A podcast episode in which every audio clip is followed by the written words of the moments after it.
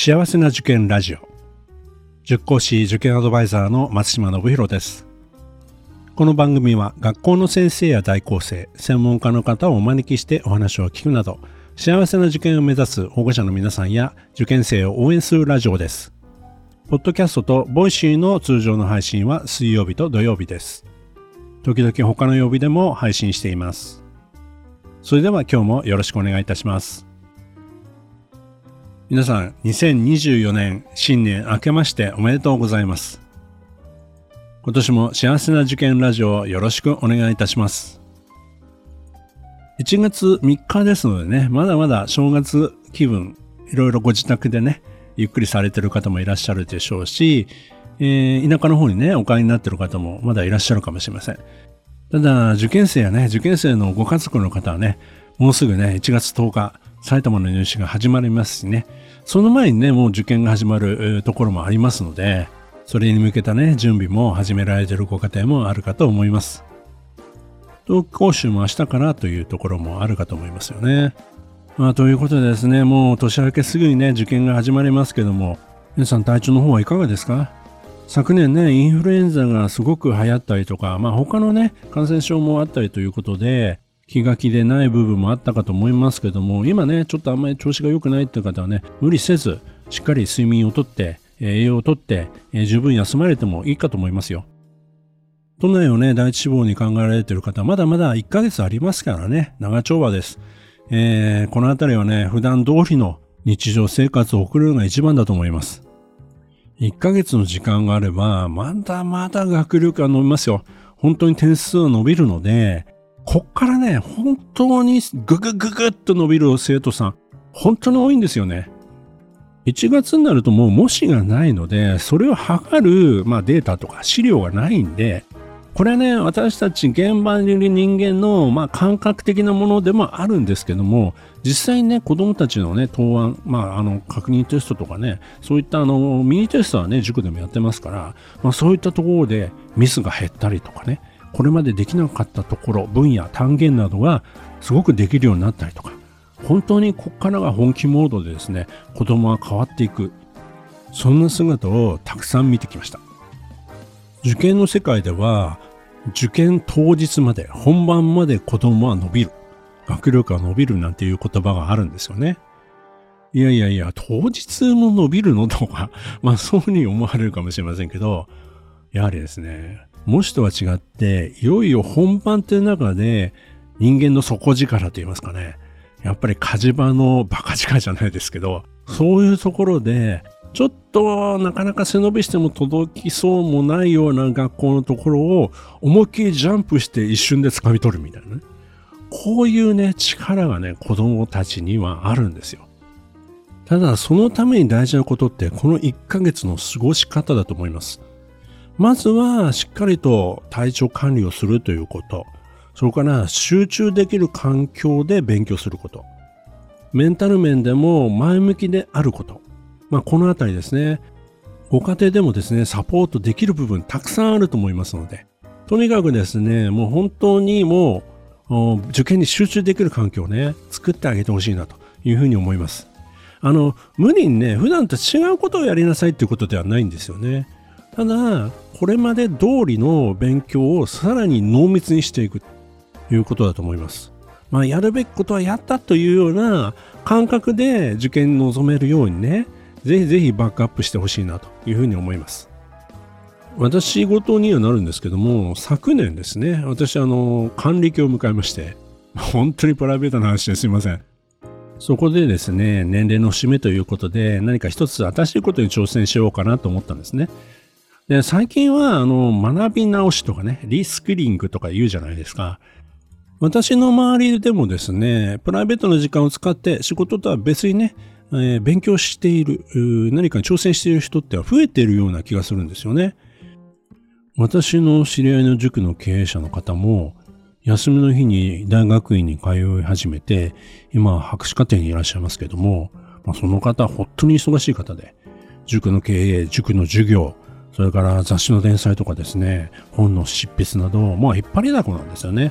まあ、いつ寝てらっしゃるのかって、本当にまあ不思議なくらいですね、パワフルで。でも常に学び続けている姿勢とね、ほんと素晴らしいなというふうに思います。教育業界もですね、AI の登場によって様々変わりつつあります。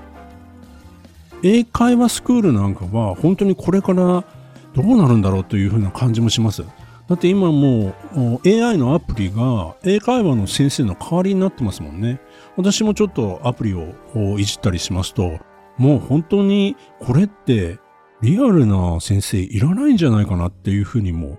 思ったりもしますもんね。で、まあそういう意味では私たち塾講師もですね、常に学び続けなくちゃいけない。まあそういう必要があるというふうに思っているんですね。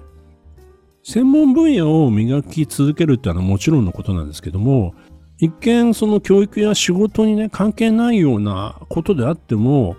何か極めていくというかね、新しいことに挑戦していくことっていいことだなと思うんですよ。そういった経験を通じて子供たちに伝えられることも増えていくと思うんですよね。私自身も大学院に進むか、あるいは何かこう、教育関係の資格を取ろうか、いろいろこうちょっと考えたんですけども、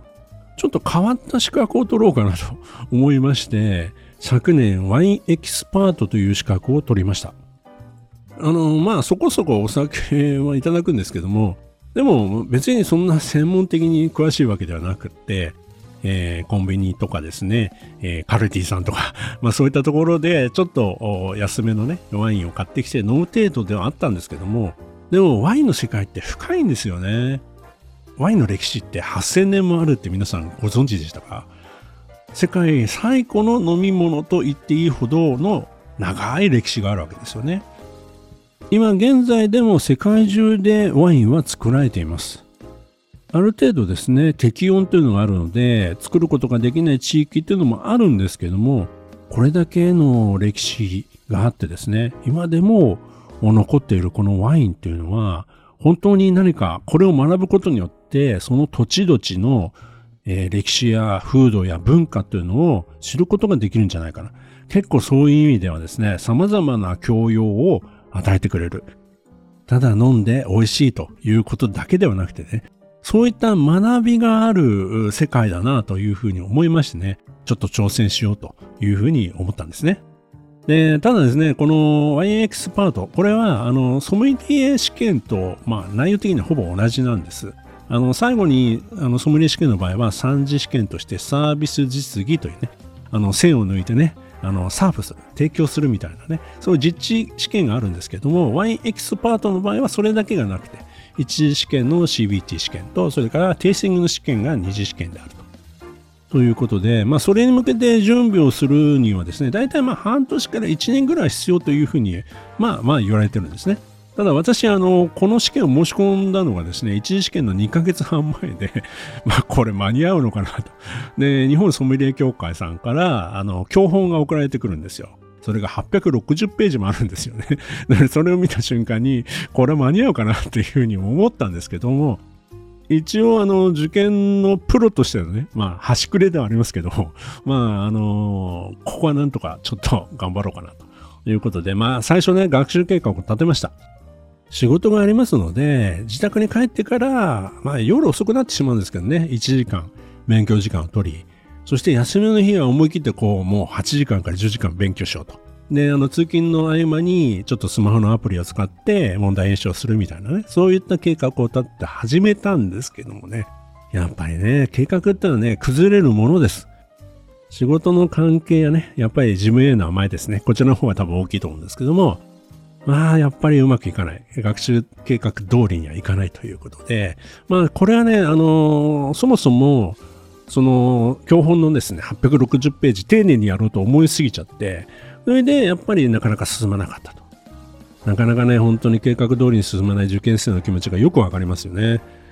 で、まあ勉強法を変えようということで、もっとポイントを絞って、とりあえずは前半終わらせなきゃということでですね、もう1ヶ月経った時には3分の1ぐらいしか終わってなかったんですけども、まあ2ヶ月経った時に勉強法を変えて、なんとか2ヶ月で一周をさせて、そして残りのま半月ぐらいを反復演習といいますかね、問題演習につぎ込んだと。えー、ただね、もうやっぱり完璧な勉強では全然なかったんで、まあ、どうなるかなというふうにも思っていたんですよね。で、そんな中ですね、一回ぐらいちょっと模擬試験を受けなくちゃいけないなということで、オンラインで行われる模擬試験に参加したんですね。そしたら、その解説の中でですね、今年はもしかしたら出題形式が変わるかもしれないっていうような話がありまして、一次試験の CBT 試験っていうのは基本的には選択問題なんですよね。ただ、今年はキース問題が出るかもしれないっていうふうに言われたんですよね。まあもちろんね、それはね、あの、絶対と、確かな情報っていうわけではなくて、えー、その可能性があるというようなお話だったんですね。で、私はもうギリギリの勉強ですから、今が記述対策なんかできないし、えー、まあでもそれでも大した記述問題ではないということでもありそうなので、まあ、そこはね、あまりそこで情報にあまり振り回されるのも良くないなとえー、子供たちにも受験生にもですね入試本番では出題の形式や、えー、傾向というのは変わることあるよとでもそれはねみんな同じ条件だよっていうふうにも、えー、言い続けてきたので私自身もそこにはねあまり気にせずですねえー、まあ、事前にそういう情報があっただけラッキーだなというふうに前向きに捉えて、えー、そのまま勉強は、スタイルは変えずにですね、えー、最後まで、えやったと。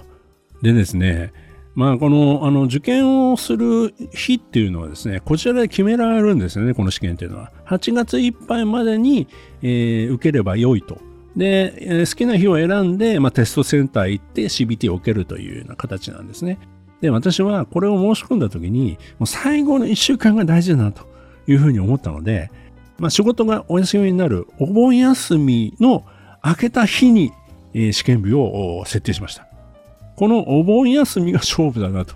お盆休みをもう丸々勉強に費やして、そこで一気に仕上げていこうというふうに考えたんですね。お盆休みはもうずっと家に閉じこもって、まあ家族には申し訳なかったんですけども、もう勉強に集中しました。で、これがね、こうそうしてですね、実はここで勉強した内容が本当によく出題されたんですね、本番では。ですから、まあ、それで、落ち着いて取り組めたというのもありますし、